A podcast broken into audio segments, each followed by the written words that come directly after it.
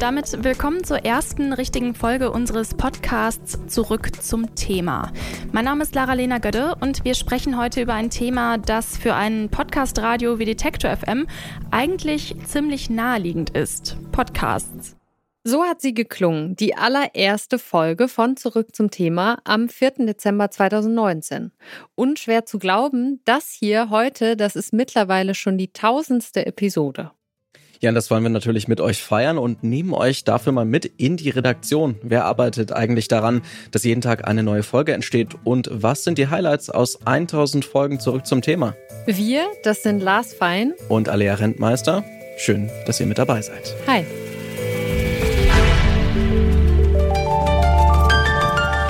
Zurück zum Thema.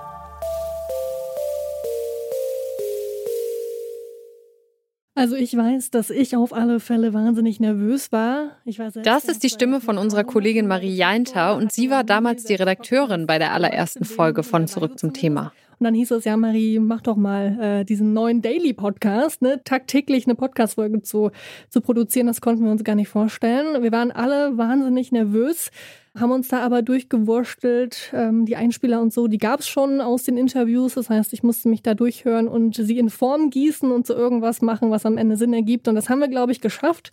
Wir haben ein bisschen länger gesessen, als man heute sitzt bei Zurück zum Thema in der Redaktion, ähm, aber konnten am Ende anstoßen und waren ganz schön erleichtert.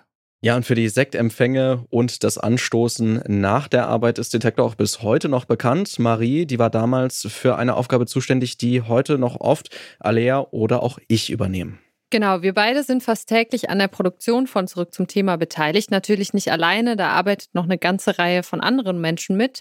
Aber wir beide recherchieren, skripten und moderieren regelmäßig und haben deshalb für diese Folge mal ein paar unserer Highlights mitgebracht. Und ich würde dich gerne fragen, Lars, was ist denn dein persönliches Highlight, deine Lieblingsfolge vielleicht oder eine, die dir im Gedächtnis geblieben ist? Ja, da ist es gar nicht so einfach, wirklich die eine Folge zu finden. Es gibt durchaus eine ganze Reihe von Highlights, aber eins, das ich mir rausgesucht habe, ist nämlich ja die Tatsache, dass wir auch immer wieder hochrangige Politikerinnen und Politiker einladen. Unter anderem war zu Beginn des Jahres auch Marie-Agnes Stark-Zimmermann, die Vorsitzende des Verteidigungsausschusses im Bundestag, die FDP-Politikerin hier bei uns zu Gast. Ja, und sie hat dann auch nochmal erklärt, warum sie dagegen ist, die Wehrpflicht wieder einzuführen. Man braucht Ausbilder. Wir brauchen Material.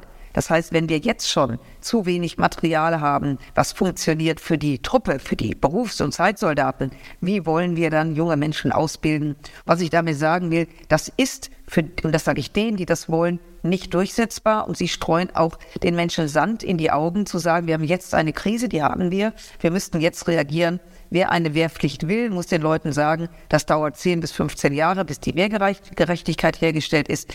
Da werden auch über 10 Milliarden Euro in die Hand genommen. Und deswegen wollen wir das deswegen nicht. Und dann frage ich auch mal dich direkt, Alea, was ist denn dein Highlight? Ja, auch mir fällt schwer, aber ich habe eine Folge, an die ich mich noch sehr erinnere, weil sie mich einfach sehr berührt hat. Und zwar haben wir die kurz nach Beginn des russischen Angriffskriegs auf die Ukraine produziert.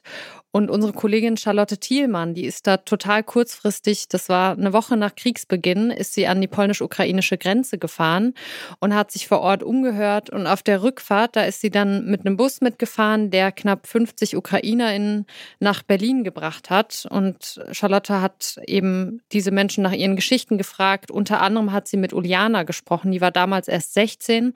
Und Charlotte hat sie gefragt, warum sie gerade nach Deutschland will und nicht zum Beispiel in ein anderes Land? Uh, it was a sudden decision because we wanted to go to Lithuania because our father works uh, there for around a year, but some men like changed our minds and uh, we decided to go to German. So when did you decide now we have to leave, we have to go? Uh, maybe when Russian troops uh, moved close to Dnipro uh, in Zaporizhia and uh, around city. So we decided to move when it situation was too close for us. We were too afraid, and uh, for my mother, it's too stressful to stay there, and she's afraid for brothers. that stayed in Dnipro. Aber wir wollen euch natürlich nicht nur unsere Highlights präsentieren, sondern haben uns ein bisschen in der Redaktion umgehört. Zum Beispiel bei Ellen, die ist Teil des Social Media Teams, das zurück zum Thema immer wieder mit Posts begleitet und die Folgen quasi auf Social Media sichtbar macht. Und sie hat eine Folge tatsächlich noch in Erinnerung, die auf Social Media ziemlich gut funktioniert hat. Wir haben die Leute da draußen gefragt, fühlt ihr euch von diesen Zahlen repräsentiert? Wie geht ihr mit eurem Geld um? Und da gab es ganz, ganz viele Rückmeldungen. Einerseits zu diesen Zahlen, die natürlich nur einen Durchschnitt liefern und niemals ein Einzelschicksal repräsentieren. Und ich habe mich total gefreut, weil Geld ist ja ein Thema, über das man nicht unbedingt und ständig spricht, dass da so viel kam. Und das hat mich gewundert, weil es eben Geld ist. Und Geld jetzt erstmal nicht so ein fluffiges Social-Media-Thema auf den ersten Blick, aber das hat wirklich gut geklappt. Und natürlich haben wir auch nicht nur in der Redaktion von Detektor FM gefragt, sondern auch in der Chefetage. Unser Kollege und Detektor FM Mitgründer Christian Bollert, der musste auch erstmal nachdenken, aber hat sich dann für ein ziemlich aktuelles Highlight entschieden.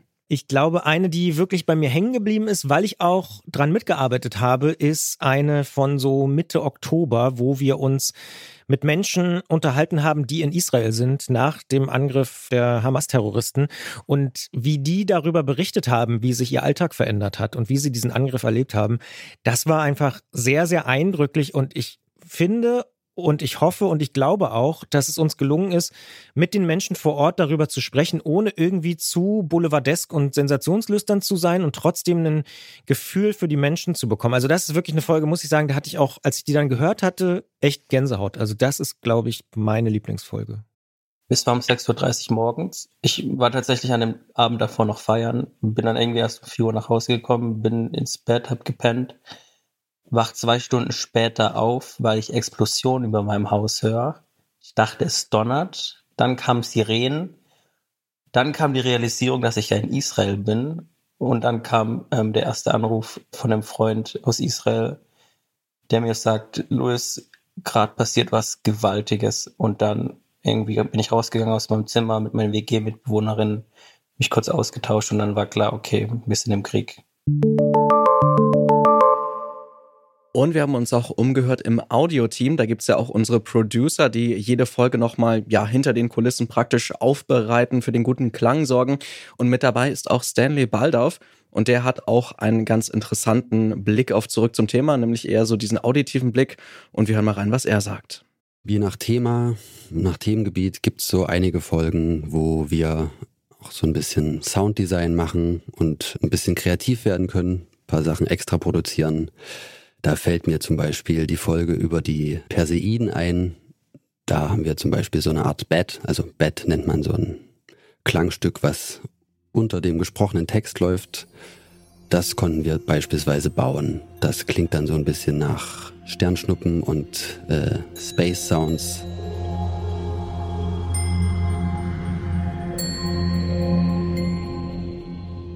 Oder es gab mal eine Folge zum Waits-Gletscher da haben wir versucht, abfallende Eisgeräusche mit einzubauen.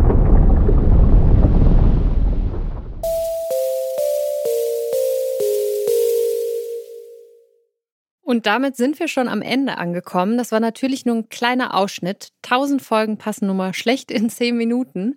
Wenn ihr in Zukunft keine Folge mehr verpassen wollt, dann abonniert den Podcast doch im Podcatcher eurer Wahl. Da würden wir uns sehr freuen. Und die Folgen von Zurück zum Thema, über die wir heute gesprochen haben, die packen wir euch natürlich auch nochmal in die Show Notes. Und wenn ihr mithelfen wollt und könnt, unser Podcast Radio dauerhaft zu erhalten und auszubauen, dann freuen wir uns über jede Form der Unterstützung. Finanziell könnt ihr das zum Beispiel schon ab 3,33 Euro bei Steady tun. Auf detektor.fm slash danke findet ihr auch einen Überblick über alle anderen Möglichkeiten. Im Voraus schon einmal vielen Dank.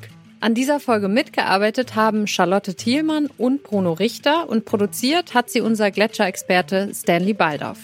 Und wir sind Alia Rentmeister und Lars Feiern. Macht's gut. Ciao. Zurück zum Thema vom Podcast Radio Detektor FM.